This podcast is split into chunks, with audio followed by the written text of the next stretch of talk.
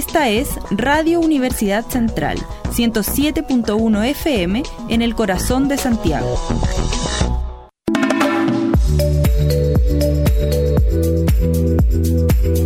Radio U Central 107.1 FM y radio.ucentral.cl presenta Habitar es humano. Un programa en donde abordan temas del día a día sobre nuestro habitar en la ciudad y la calidad de vida en nuestros barrios, añadiendo una perspectiva fresca y diferente desde el paisaje, lo cual nos permite incluir en la conversación la ecología en la ciudad una invitación a pensar en el habitar es humano como también lo es vegetal y animal.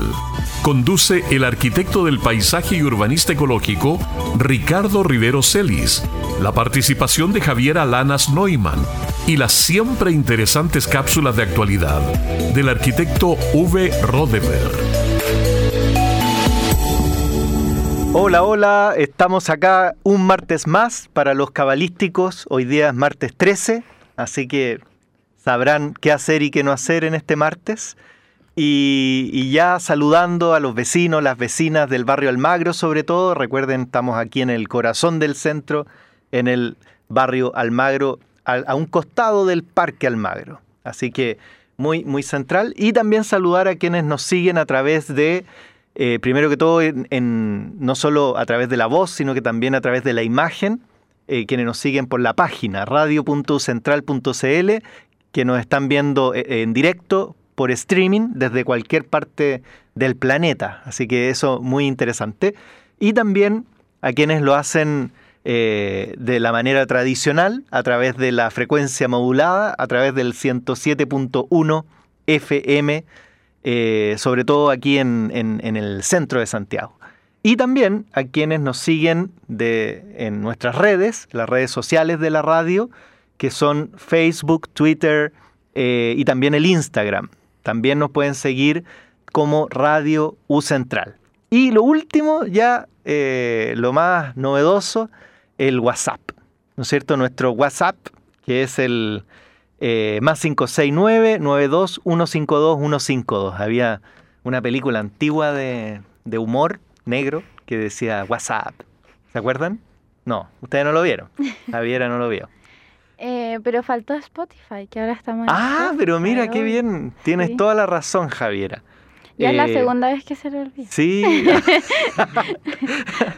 me, están retando. Para, para eso sirve la coanimación. ¿ven? Mm, claro. sí, también síganos en el Spotify. Recuerden, ahí están todos los podcasts eh, archivados de la radio y por supuesto que no solo este, sino que también los de todos los programas eh, que tiene la extensa parrilla que de lunes a viernes nos deleita con diferentes temas aquí en la Radio Central.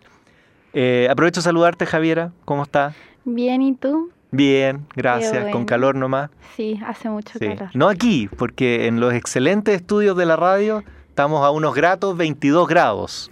Sí, acá está fresquito, pero después del cambio de temperatura, cuando uno sale. Sí, yo creo que, bueno, nosotros lo sufrimos más porque Felipe viene, se encierra aquí y queda moviendo ahí los controles todo el día a, una rica temperatura. Bien, tenemos hoy día invitado. Sí, tenemos un invitado muy especial. Em, nada, presenta, ¿te presentas tú o te presento yo? Dale tú. Se llama Benjamín Cano, estudia ciencia política y ahora nos va a contar un poco de él y después vamos a hablar otros temas que, después sacaremos. Genial. Bienvenido, Benjamín. Eh, muchas gracias por tenerme aquí. Eh, nada, soy Benjamín Cano, voy en mi cuarto año de ciencia política. Eh, eso, eh, fui expresidente de Tricel ahora en, la último, en el último proceso que se llevó para sacar federación. Eh, también soy centro estudiante y otras cosas que hago. Mira, y justamente de eso vamos a hablar, porque la, la invitación a Benjamín, que ahí Javiera hizo todas las gestiones para tenerlo acá, eh, te agradecemos de antemano, Benjamín, por el tiempo. Y eh, vamos a conversar de eso que es un poco desconocido, sobre todo para los estudiantes nuevos, de la universidad, el cómo funciona todo este sistema de representación estudiantil en la universidad, que es fundamental, diría, para cualquier universidad que se precie de tal. O sea, si no hay centro de estudiantes, si no hay una organización así, para mí no es una universidad, es otra cosa. Así que eh, nos vas a contar qué es el Tricel, qué es la federación, qué hacen, cómo pueden... todas esas cosas las vamos a conversar. Claro. Perfecto. Eh, primero, nos comentabas que estás en cuarto año de ciencias políticas. Sí, en cuarto de ciencias políticas. Súper. Te queremos conocer primero, después vamos con, esos temas más profundos, pero queremos conocerte. Así que, claro. ¿por qué estudiar ciencias políticas? Eh, bueno, yo de chiquitito siempre tuve como un cierto interés en lo que es la política. Mi mamá era política, eh, fue ministra ah, de Desarrollo Social. Mira, ¿y cómo sepa tu mamá? Mándale un eh, saludo. María Fernanda Villegas. Se me está viendo un saludo. Eh, y nada, mi papá le gusta también, era trabajador, es asesor sindical. Entonces siempre tuvieron este como, como idea de como ayudar como a la gente, como a la, a la sociedad en sí. A mí me quedó muy grabado. Entonces, yo la verdad cuando llegué como a tercero, medio, a cuarto de ello, yo no sabía lo que quería estudiar pero sí me, me interesaba en lo que podía hacer después, como en lo que podía trabajar. Entonces, siempre lo vi como una herramienta en lo que podía hacer, como también pensé en derecho, administración pública.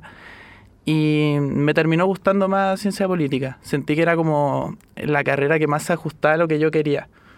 Entonces, por eso lo elegí. Y me ha gustado en realidad. Eso te iba a preguntar, al, andar ya cuatro años en la carrera, ¿era lo que te imaginabas? Tiene un poco más de matemática de lo que te imaginabas. Claro, sí. El, yo, yo cuando entré en primer año no, no tenía tanto, no, no, no como, no sentía nada en la carrera. Era como, iba a estudiar y listo. Y los dos años en pandemia en verdad para mí fueron como medio complicados y todo, pero más como temas personales y todo. Y cuando volvimos ahora, eh, con todo este proceso que se armó y como un poco más de vuelta, con más gente de vuelta, mm. eh, me gustó más, me gustó más, los ramos que tomaba eran más, más, más afines a lo que yo quería y me empezó a gustar mucho la carrera en ese sentido. Además que me, me caía mucho mejor la gente con la que me juntaba ahora, como entendiendo que muchos se echaron ramos, algunos, algunos también no echamos ramos, entonces eh, me empezaron a gustar como mucho más lo que era el ambiente y los profesores que tenía también. Era como mucho más divertido. Por, por mis cálculos, tú entraste el 2019. Eh, sí. Claro, que, que no, no, fue un año fácil, especial, lo, lo, comento para la universidad, ¿no es cierto? claro. Además del estallido social, tuvimos un, eh, eh, una serie de paros, de tomas ahí, que por, suerte ahí después las conversaciones fructificaron, pero claro, pero claro fue una época compleja y me, imagino que desde tu carrera eh, deben haber sido actores principales en eso. Sí, muy, muy, muy encima. De hecho, nosotros tuvimos una toma del administrativo del edificio de BK2 donde en ese momento no teníamos centro estudiante. Yo era trícel de, de ese momento. Y nos tocó ser centro estudiantes como por el momento, para llevar las negociaciones. Eh, y terminó siendo como un poco más engorroso de lo que pensábamos, pero la verdad no, no hubo mayor problema ese año en, en como arreglar como los problemas que habían, porque en verdad hay temas un poco más estructurales, como de de, de, ya como es el programa educacional o, lo que es la, el edificio en sí, que no podemos arreglar nosotros como carrera, pero sí los temas que teníamos como carrera los pudimos manejar bien en ese momento. Yo creo que fue, fue eh, lamentable igual llegar a esa situación, pero también fue necesario entendiendo cómo, cómo nos hemos llevado estos años y cómo ha funcionado estos años ya después de que pasó eso. Perfecto, sí. ¿Qué quieres preguntar, Javier? Que te veo con cara de interrogación. No, estaba muy atenta a lo que estaban hablando. Te vimos, te vimos. No, yo, bueno, también te iba a preguntar sobre cuál fue tu experiencia en la pandemia, porque mm. tú ya habías entrado a la carrera. Claro. Porque yo por lo menos lo pasé tercero y cuarto medio, el colegio, pero tú ya estabas en la carrera. ¿Cómo fue eso? Eh, los profesores, como el tema online. Claro. Eh, para los profesores, yo siento que cambió mucho, porque tenía profesores que en pandemia eran bastante, eh, eran como ponte al día y los plazos, y ahora son un poco más, más sueltos de lo que era. Entonces yo llegué aquí y fue como, era más tranquilo que en pandemia. Yo en pandemia la pasé muy mal, muy mal con los ramos, y además que yo necesito esa como cierta interacción con los profesores que no se daba. Directamente no, no, no se daba la interacción, entonces... Eh, claro, claro, y además que muchas cosas que uno les puede consultar que, que en la pandemia uno no puede porque siente que los molesta en realidad. Claro. Claro, era como que cortaba ahí el Teams, la, la, la videollamada, y ahí como que ahí se acabó todo. Claro. Mientras que aquí, claro, termina la hora de clase y es muy factible que nos sigamos viendo en la cafetería o en los pasillos. Sí. sí. Pero a, a, mí en lo personal me costó muchísimo. Yo tuve que no tomar algunos ramos que sabía que no podía pasar en pandemia. Porque, bueno, para mí yo necesito esa interacción con el profe yo nunca he sido muy bueno para ir a clase, pero sí esas clases me aportan mucho. Mm. Me, yo siento que aprendo bastante ahí, y lo cual no tenía porque la gente no se animaba a preguntar, que todos encontraban latero levantarse como para conectarse a una pantalla. Entonces... Varios no se levantaban. Claro, directamente yo, yo encuentro que para ninguno era, era divertido al final. Sí. Pero nada. Sí, yo creo que esa, esa pregunta que hace Javier es súper interesante porque primero es todo un mundo, porque para todos fue distinto. O sea, es muy difícil encontrar como dos personas que te cuenten la misma experiencia. Claro. Y claro, dentro de ese abanico, todas las experiencias más negativas o las positivas también tienen una amplia eh, como claro de, diversidad ¿sí? totalmente porque para mí fue muy mm. beneficioso la pandemia el colegio el claro el mm. estar en clase online en el colegio ya tú lo tomaste bien inmediato sí muy bien o sea es que además mi casa es un ambiente muy bueno o sea mm. agradecida por eso eh, entonces claro fue súper bueno para mí estar en mi casa, tener la ayuda de mis papás, pero no a todos les pasó eso porque hay varios que el ambiente en la casa no es bueno, entonces hay muchas distintas experiencias. Sí. Sí, o que están, imagínate, no sé, tres, cuatro hermanos a la vez en clase y como Sí. pues se va a escuchar a alguien por ahí. claro. Bueno, para mí también lo, lo conversábamos esto entre los profes, también fue difícil porque yo por suerte trabajaba en una, desde el 2018 que trabajaba, 2017 incluso, trabajaba en una empresa internacional, un organismo internacional, entonces teníamos Zoom mm. desde mm. esa época muy consolidado y también el otro que ya no existe, el Skype, también que desapareció, pero teníamos reuniones por Skype, yo diría desde un poco antes, 2016 tal vez. Entonces, pero era, era eh, antes eh, era con las cámaras apagadas. No, es que mucha gente no tenía cámara porque no, eran tan masivas. Mm. Entonces era con las cámaras apagadas. Y después empezamos, justo el año, el 2019, empezamos a prender la cámara. Porque ahí ya como que se masificó y todo. Y claro, después para la pandemia, para mí era muy fácil porque lo, lo tenía ensayado. Pero habían otros profes que naturalmente eh, les costó, o sea, cómo prendo, o se enfocaban la cámara y se veían el pelo, ¿no es cierto? lo, típico. O estaban hablando hace media hora y estaba el micrófono apagado. Claro. Sí. Además que ustedes también no, no prendían las cámaras ni nada. Yo siempre. Yo siempre. ¿Sí? Siempre ah. la prendí. O bueno, depende igual, hay veces que uno tiene cosas y no puede, pero en general siempre la aprendía. Claro, si está comiendo ahí tomando desayuno, mejor que no. Nada igual, así. Em, ya, pues entonces podríamos seguir preguntando sobre el tricel, todo eso. Ah, ya se quiere meter en el tema al tiro. Sí, porque para que tengamos harto tiempo, porque no todos saben qué es y creo que igual es para explayarse, entonces Sí, Tricel es una sigla, ¿no sé. Claro, es el Tribunal Calificador de Elecciones. Ah, suena serio e importante. Claro. Eh, bueno, el, el, Tricel al final es el, es el organismo, más que nada, eh, que lleva las elecciones en este caso, según lo que dice el estatuto y según lo que tenemos que tomar en acuerdos eh, con ahora con, con La Serena porque como hace tres años, cuatro años, el 2017, si mal no me equivoco, se hace un acuerdo para, para que nosotros tengamos una primera federación solo de Santiago. Mm. Porque en el estatuto que tenemos, que es muy antiguo, es del 2012, se plantean las tres sedes que habían. Se plantean las tres sedes que habían, que había una en el norte. Ah. No me acuerdo. Aparte de la de ah, Coquimbo. Aparte de la de Coquimbo, sí. Había una que no sé qué pasó, yo, yo claramente no estaba, pero ya no existe, ya no está. Ya. Creo que queda un edificio allá, pero no, no, no se usa ya. Claro.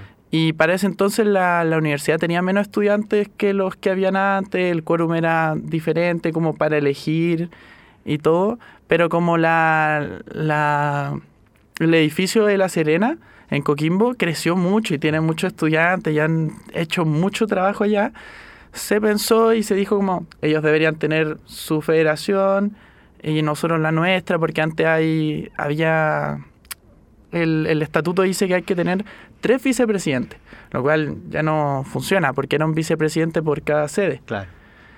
Eh, entonces, ah, no, perdón, dos, porque el presidente es de Santiago siempre. Sí.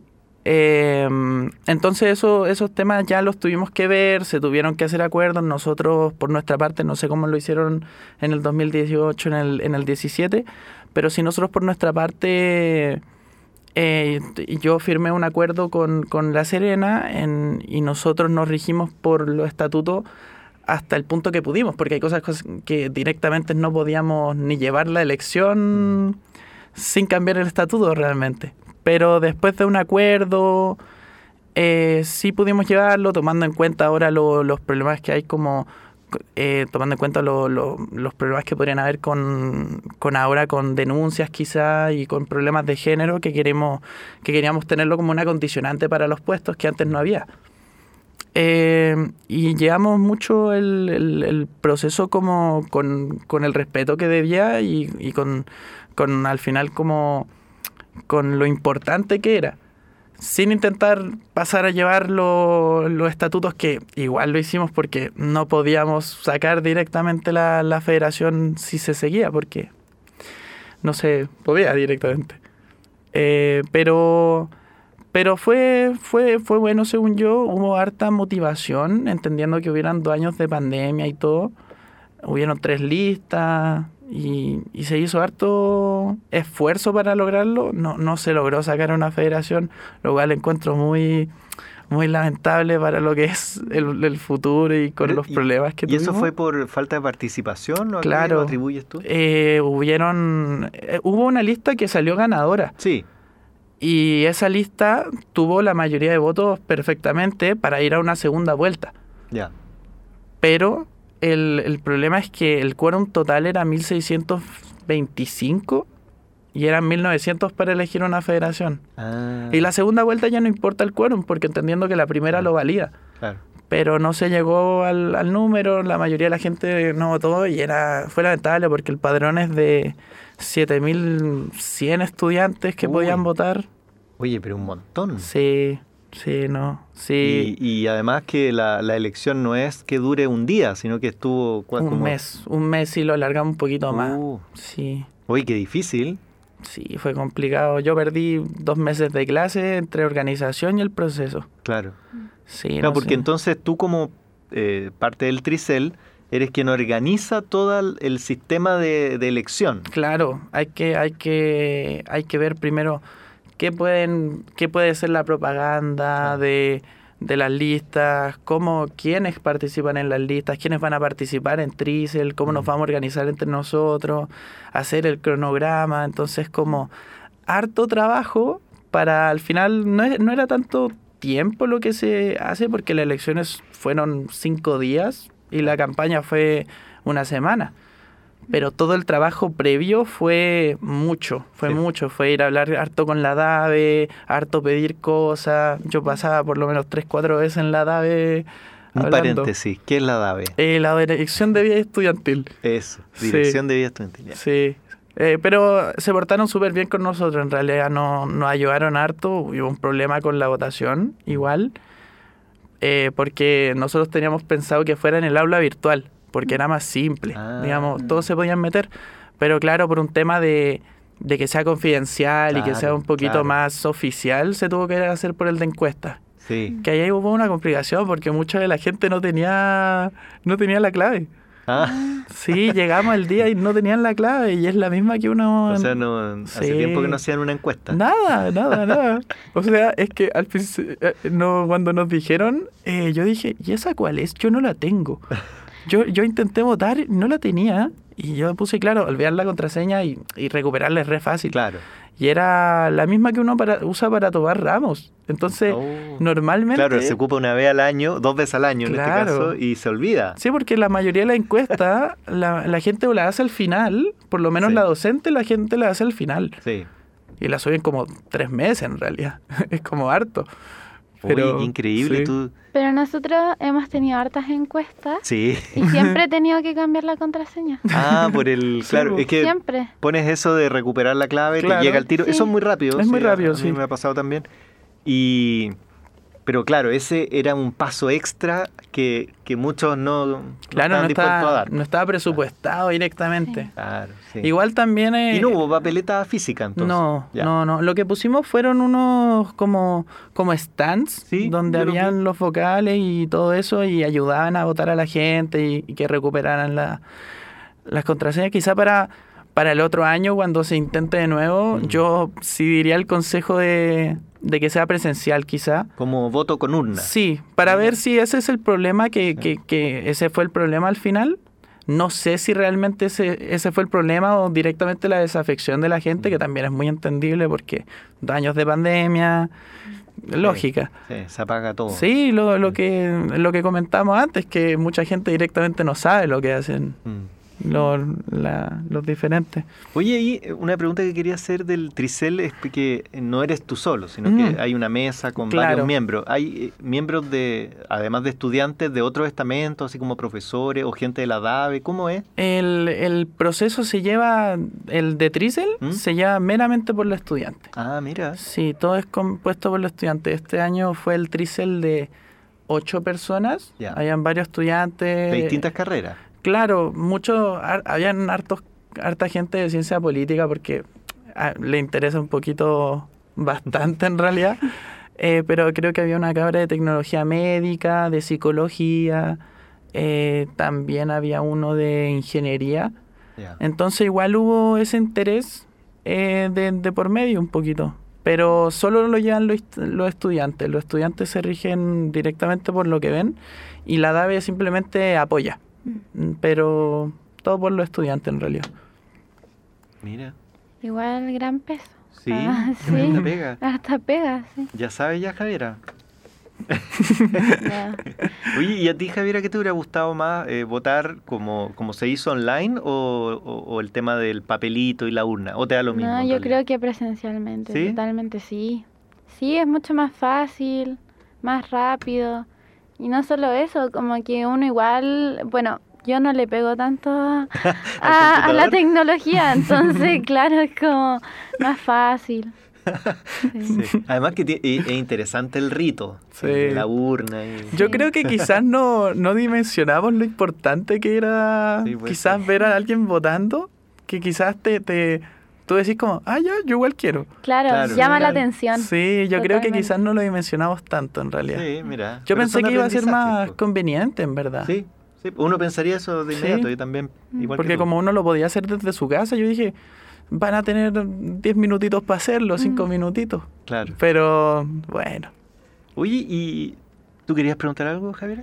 Eh, no, Ah, ya. de- es que- después de la canción. Ya, es que la, la última pregunta que quería hacer es que, eh, el, o sea, ¿qué consecuencias tiene? O sea, ¿qué pasa ahora que, que tú dices no, no se llegó a una federación? Entonces, claro. ¿no hay un centro de estudiantes federado, es decir, de, de todo Santiago en este momento? Mm, No hay. Están, porque lo que sí hay son los centros de estudiantes por carrera, que de hecho, bueno, en, en arquitectura del paisaje, en arquitectura están funcionando, el- el- todo, todo en, en forma.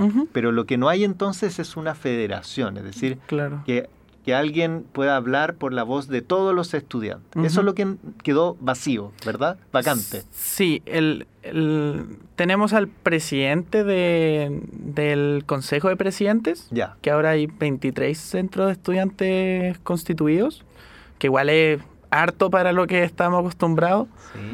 eh, pero tampoco hay mucho movimiento en el, en el Consejo de Presidentes porque se, se rejuntaron hace un mes recién. ¿Y, y a cuánto se juntan? ¿Un- ¿Una vez al mes? Es que el problema fue que el, el- el presidente se postuló a una lista.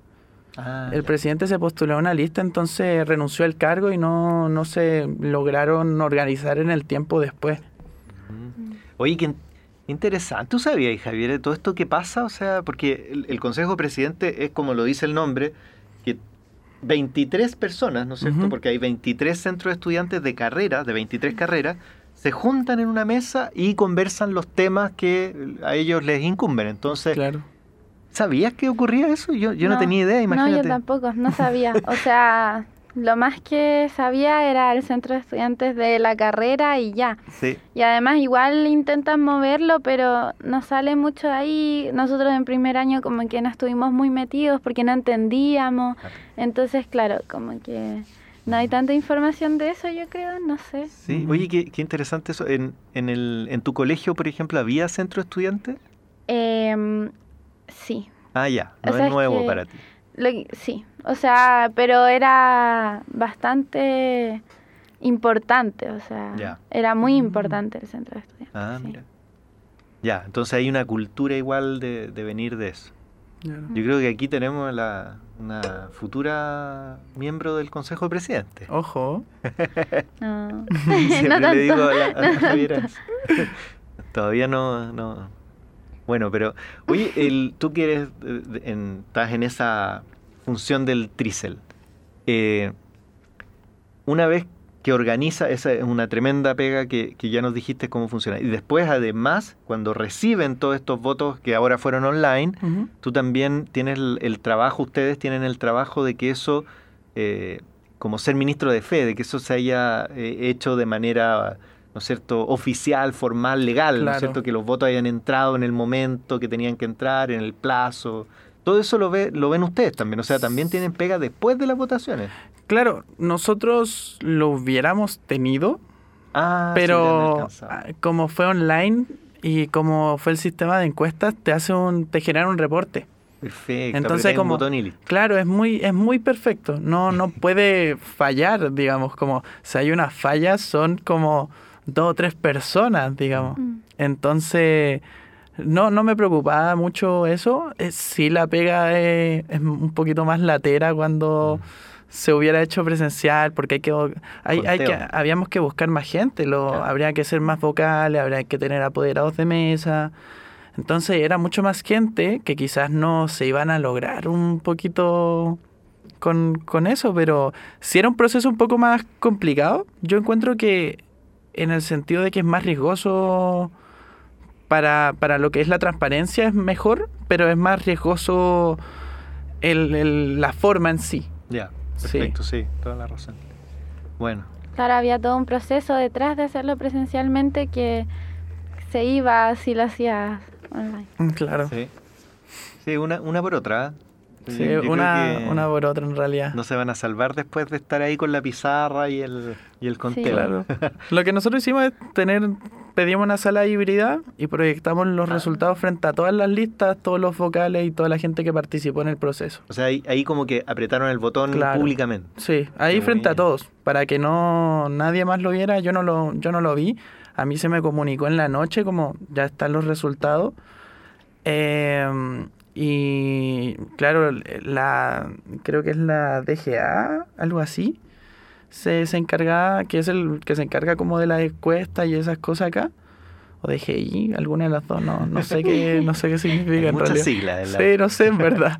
Eh, eh, y ellos se encargan de, de hacer toda la encuesta y está la directora de la DAVE, está, está el señor Nelson. Mm. em, y lo proyectaron frente a todos, así, todo transparente, nadie tocó nada. Y, y están los resultados que todos los vimos ahí. Perfecto. Sí. No, genial. Ya, bien, buena conclusión ahí del proceso. Oye, nos vamos a ir a nuestra primera, bueno, nuestra primera y única tanda, ¿no es cierto?, musical, porque la, la última es la, la de cierre del programa. La despedida del Claro, programa. la despedida. Y nos vamos a ir con una canción que salió en mi, no sé si han visto Spotify que manda a fin de año un resumen de su, de qué El- escucharon. El rap. ¿Cómo se llama El eso? Spotify rap. Rap. ¿Qué, qué significa eso? Es como. Es como, ¿Es como el rap que es te como comí, la-? Sí, sí, Ah, es ya. como lo que uno juntó en el año. Ah, Algo así. Sí, pero Mira. te sale todo lo que escuchaste, como los artistas que más escuchaste, Ese la sí, canción sí, que más sí. escuchaste, sí. Oye, yo todo orgulloso subiendo ahí a mi Instagram, igual que todo el mundo, la cantidad de minutos que escuché. Y porque, porque decía así como, oye, escuchaste más del 80% de la gente, no sé. Y después todos los que vi eran mucho más que el mío. po. Entonces ya, bueno, no escuché tanto. Pero es que yo, yo escucho dos plataformas. Escucho en YouTube Ah. un tipo de música y en Spotify otra. Entonces Mm. tendría que tener una mezcla de eso. Pero bueno. Claro. Bueno, este, esta canción con la que nos vamos a ir salió mi top 1 de las más escuchadas. Así que interesante. Para mí. Se No, llama, todos, es de todos. un conjunto colombiano muy, muy interesante. Yo les recomiendo ver en YouTube un Tiny Desk de, de este grupo. El grupo se llama Monsieur Periné y el- la canción se llama Veneno. Así que los dejo con eso.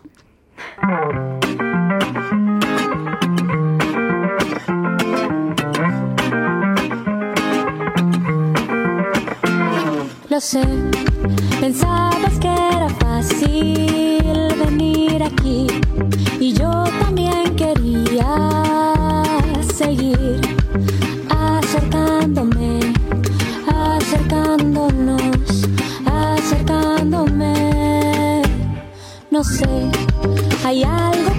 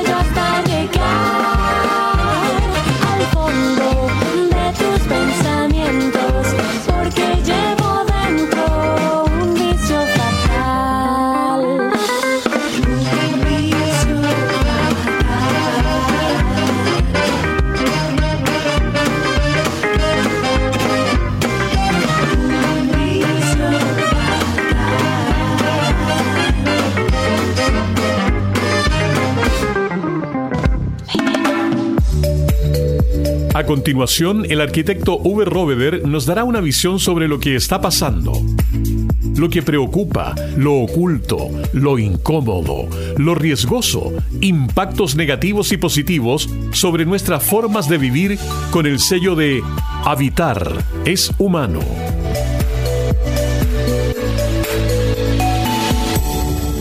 Muy buenas tardes, queridos auditores del programa El Habitar es Humano. Hoy seguiremos desarrollando un tema que nos ocupa mucho y que es lo que está pasando a nivel de borde costero, algunos ríos y habíamos también tocado el tema a nivel de precordillera, el cómo se abusa eh, teniendo algunos vacíos legales para seguir construyendo y destruyendo nuestros paisajes. Las cabañas Marola, así como se conoció este complejo de seis cabañas ubicadas al costado de un restaurante que llevaba el mismo nombre, en Pupuya, en la zona de Matanzas, ubicada en la comuna de Navidad, zona costera por excelencia, de surfistas, de un turismo, de un paisaje maravilloso. Construcciones brujas, hay tranquilamente un 80, casi un 90% de construcciones sin permiso. Es decir, son todas irregulares. Lo peor, muchas en zonas en que no se debiera construir, por tratarse de lugares protegidos, riberas de ríos, bordes costeros, eh, cercanías de playas, eh, dunas y humedales, entre otros temas. Creo que lo más complejo es el no tener conciencia sobre el problema que se genera al medio ambiente y estas transformaciones son en definitiva muchas veces permanentes, sin mucho que hacer. ¿Serán estas terribles imágenes de la demolición que vimos un inicio, un cambio para cuidar nuestro patrimonio de bordes y paisajes costeros, siempre, entre comillas, la mañosa interpretación de las leyes y normativas, nos han mostrado algo que el colectivo acepta y que en general también obedecen a temas de primera necesidad o no pertenecen a temas de primera necesidad. Suelen ser segundas viviendas o negocios otras formas de tomas. En este caso, tomas de gente que tiene recursos. Y volvemos a algo que ya hemos tocado en este programa. ¿Cómo hacerlo? ¿Qué nos falta para entender este inmenso problema? La ética de los espacios comunes, el respeto a la naturaleza, la importancia de la planificación territorial, y su conocimiento debieran ser temas de la enseñanza primaria. Es un tema valórico y cultural que debiera cambiar nuestros impulsos y argumentos para no seguir con estas malas prácticas. Todos sabemos que hay grupos más vulnerables que otros y que existen muchas diferencias entre ellos que hay que valorar. Con justicia, al igual que no hay teorías universales que funcionan en todos los lugares por igual. Pero sobre todo sabemos que existen lugares fruto de diálogos entre arquitectura y comunidad, que son claros en el bosque, en los que los proyectos y las obras son un regalo para todos, sin por ello olvidar la lucha por defender sus valores. Los nuevos lugares han de ser auténticas lo habíamos dicho antes, gramáticas de convivencia. Para la aplicación de la inteligencia natural también lo habíamos concebido como una posibilidad a explorar en los edificios para fomentar una arquitectura como una extensión de la naturaleza. La próxima frontera de las ciudades puede centrarse en el entorno construido como un organismo mutuamente dependiente del mundo natural, los edificios que alguna vez fueron barreras para el medio ambiente permanecerán irreconocibles en el paisaje natural. Este tema no deja de ser importante y creo, o estoy convencido, que debemos llevar esto a nuestros planes de estudio. Ojalá eh, por ahí existen algunos electivos, pero estoy cada vez más convencido que no basta con tener profesionales en los cuales hay que cuidar un poco su idoneidad, por no decir su ética, cuando actúan o cuando salen de las universidades. Creo que este problema hay que inculcarlo en nuestros niños, en nuestros adolescentes, de manera que el país construya una cultura para cuidar estos lugares, para también verlo desde el punto de vista de la sustentabilidad, entendiendo aquello como una pérdida irreparable, ¿no es cierto? Cuando no lo hacemos, estamos viendo cómo se destruye, se destruye sin que a nadie le importe nuestros paisajes naturales. Así que los invito a reflexionar sobre esto y tantos temas y que nos llevan siempre a esta reflexión sobre qué es bueno, qué podemos hacer para vivir mejor o habitar mejor. Muy buenas tardes, queridos auditores. Estamos presentando en Radio U Central Habitar es Humano. Junto al arquitecto del paisaje y urbanista ecológico Ricardo Rivero Celis y las siempre interesantes cápsulas de actualidad del arquitecto V. Roveder. Bueno, ya volvimos al segundo bloque. Em, muy interesante, como siempre, lo que habla eh, V en sus cápsulas. Eh, nos comentaban que había estado en un matinal hoy día. Así que, bueno, vamos a seguir entrevistando al invitado. Em, queríamos que nos hablaras un poco más de la federación, cómo, cómo es eso, cuál es el trámite, cómo que hay que hacer, las listas que hubieron. Claro. Eh, bueno, el proceso es todo lo que he hablado en realidad. Eh, y bueno, se componen de cinco personas cualquier federación, más lo que ellos decían hacer en comisiones, en delegatura y todo eso, pero son cinco puestos oficiales. Que es el de presidente, vicepresidente, delegado de comunicaciones, tesorero y secretario general. Eh, a grandes rasgos. Tienen, pueden tener nombres diferentes como los cargos, pero a grandes rasgos esos son lo- los puntos que se tocan en realidad.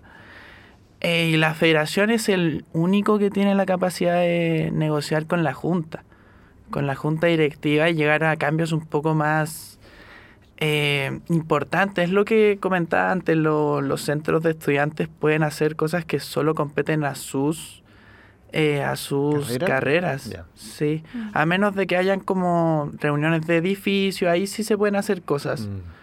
Pero a grandes rasgos de universidad, si se quieren tocar el plan educacional, si se quieren proponer nuevas cosas para las mallas, se- los centros de estudiantes pueden proponer nuevas cosas, pero el- lo que puede hacer un- una federación es obligar a unos cambios más importantes.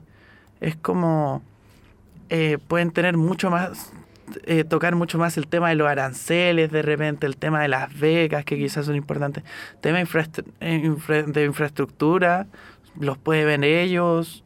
Ellos son los únicos que pueden lograr estos cambios como más importantes de manera rápida, porque tienen esta llegada con, con la gente que al final tiene la capacidad de hacerlo. Porque muchos de los directivos que tienen todas las carreras no, no tienen las capacidades para hacer esos cambios. Y al igual que los centros estudiantes y al igual que el Consejo de Presidentes, que no pueden ni siquiera negociar esas cosas. Porque no se sientan a negociar con, claro, con gente que no está en el cargo de federación que representa a todos los estudiantes. Si ese, ese, ese al final la, la pérdida que se hace es, por lo menos, no sé, con, con el tema ahora de gratuidad, no tenemos ninguna voz para, para estar en, en eso realmente. Como podemos saber las cosas y, las- y las transparencias que quizás se, se pueden solicitar a la universidad, cualquier estudiante puede solicitar la transparencia o la puede solicitar al Mineduc. Eh, pero no, no se pueden, no podemos sentarnos a hablar con, con ellos realmente, que es una pérdida súper grande para nosotros y, y incluso para la universidad, porque a Sí. todos nos convenía cambiar, por ejemplo, el estatuto, que es del 2012, a todos les conviene cambiarlo. A la universidad y a los estudiantes, a, a todos. Sí. Claro, se perdió eh, la oportunidad de tener esa voz en, en la junta directiva. Igual encuentro que es súper importante porque a finales del semestre pasado, no, o a principios de este semestre, no me acuerdo, eh, hubo unas carreras que estaban en paro y justamente algunas de las cosas que se planteaban era la infraestructura, las mallas, la falta de profesores. Y claro, se tuvo que llegar al paro para que se hablaran los temas y yo supongo que con esto no se llegaría a eso. Entonces, encuentro que es importante que, que se pueda hacer el, el otro año, se puede hacer, ¿verdad? Claro, sí, sí. Que se puede hacer y que eh, desde, o sea, como ya lo hicieron ahora, que se pueda como usar eso para que lleguen a más personas. Sí. Sí, ¿cuándo eso está interesante, Javier? ¿Cuándo se retoma el, el proceso de volver a hacer las listas y, y- todo eso? Nosotros tenemos que vivir un, un pleno federativo, donde puede ir cualquier estudiante, eh, cualquier estudiante puede llamarlo, o sea, cualquier es- estudiante puede ir. Normalmente lo llama el Consejo de Presidentes, tendría que llamarlo, o una, o creo que son cinco centros estudiantes o algo así. Eh, pero sí, o nosotros también podemos llamarlo el próximo año directamente, como Extrisel, podemos, podemos hacerlo que nosotros estamos pensando a principio de año llamarlo para que no tope con las pruebas como Claro. no no se nos vino muy encima a nosotros Mm. entonces que el proceso que igual dura harto como solo sacar eh, el proceso para que se inicie a pensar en una federación recién toma harto rato y es bastante engorroso en ese sentido. Hartas decisiones, harto acuerdo, harta conversación, porque también se tiene que firmar otro acuerdo más con La Serena. Mm.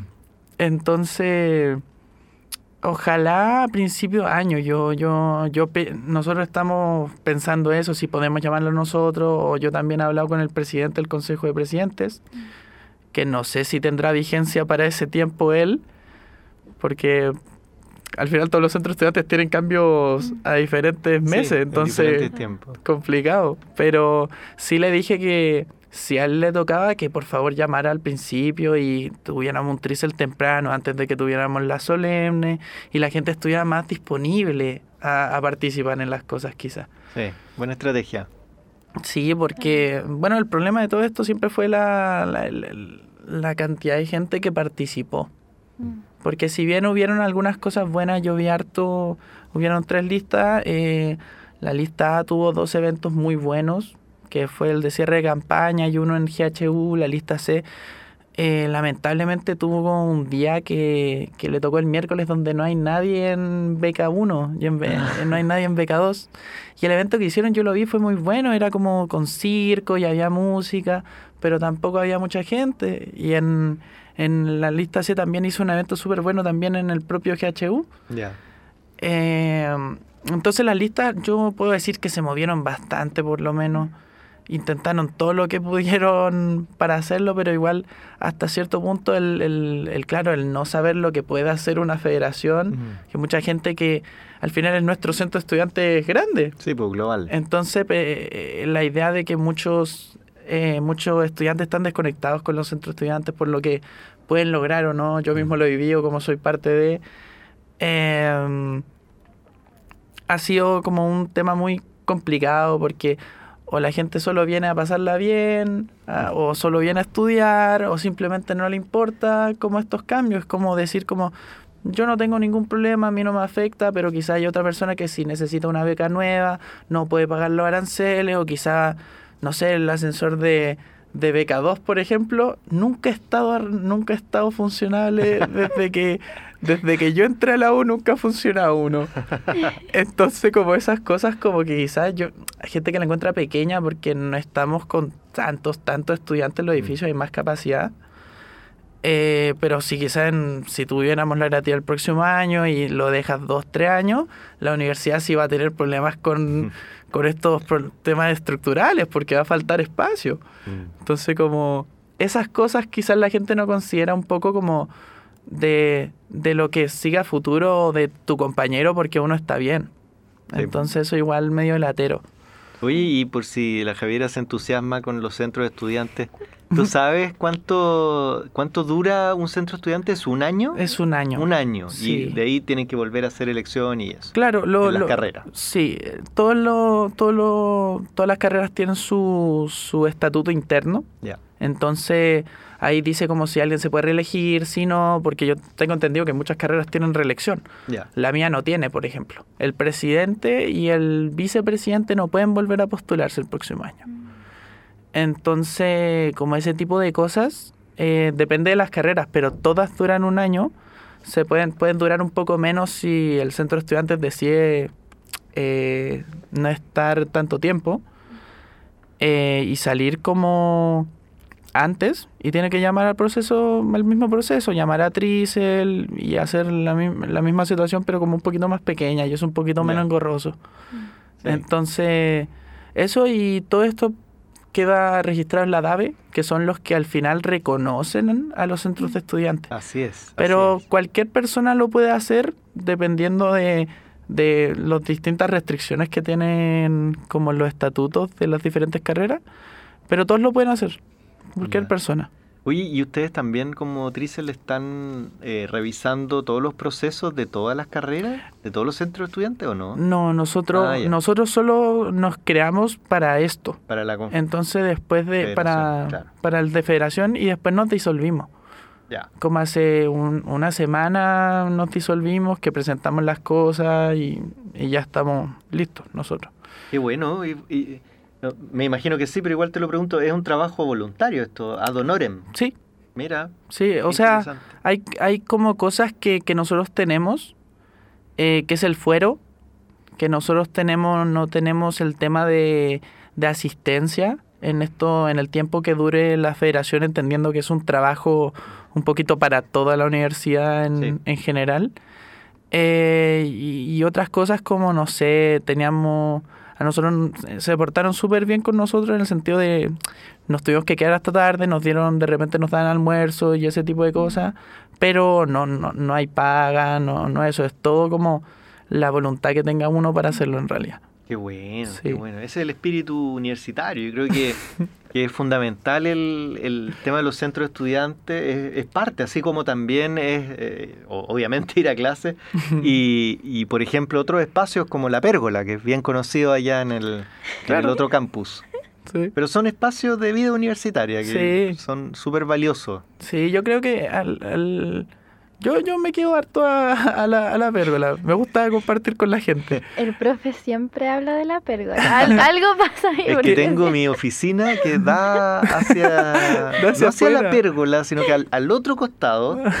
Y sí, los jueves en la tarde, viernes en la tarde, cuesta trabajar ahí. Sí, Me siempre lo imagino. comenta. Sí, siempre. sí. Me Pero me pongo mi audífono y ahí trabajo. Igual yo siento que está bien. Sí, porque porque yo- por lo menos cuando yo entré no, no, no se no pasaba esto.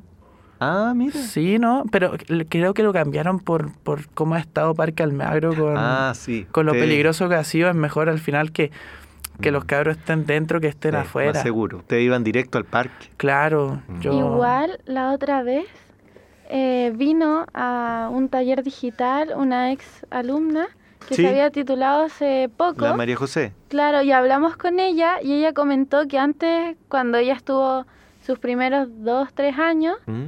era mucho más loco que, que ahora. Ah, pero. ella el- comentó. Claro, ¿Y era en la pérgola o afuera? No, pero creo que era en las salas de, de los centros de estudiantes. Ah. Ahora que lo pienso, creo que era ahí. No sé, pero yo pensé que era en la pérgola, según yo. Pero no sé. Ella comentó que. Que bueno.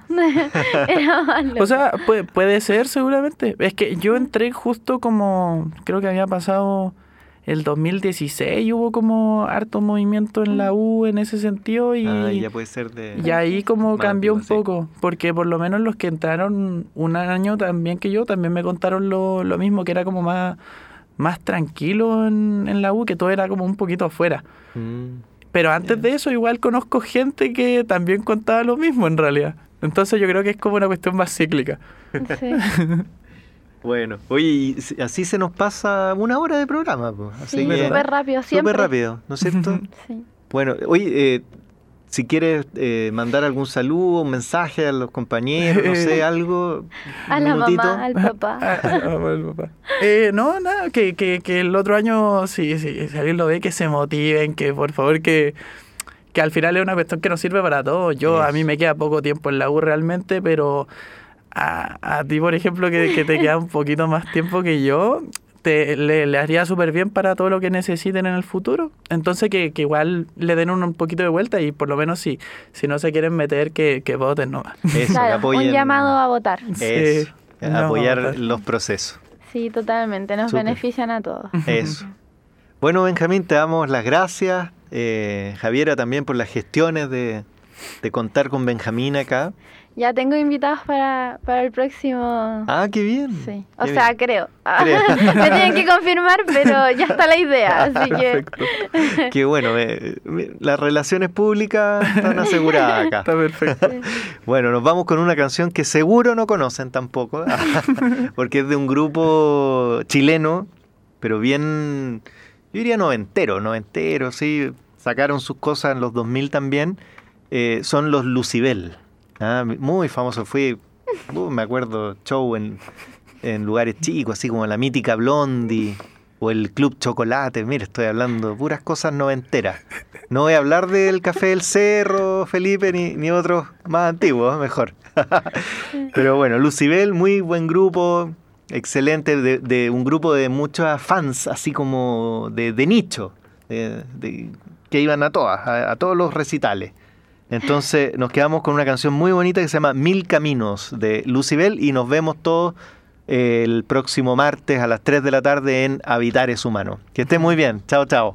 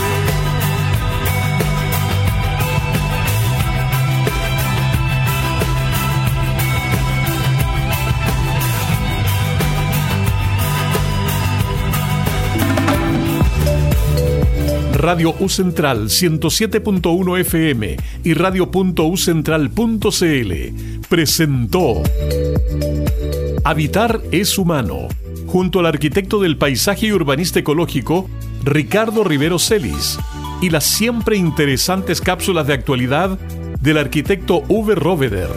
Hasta un próximo encuentro.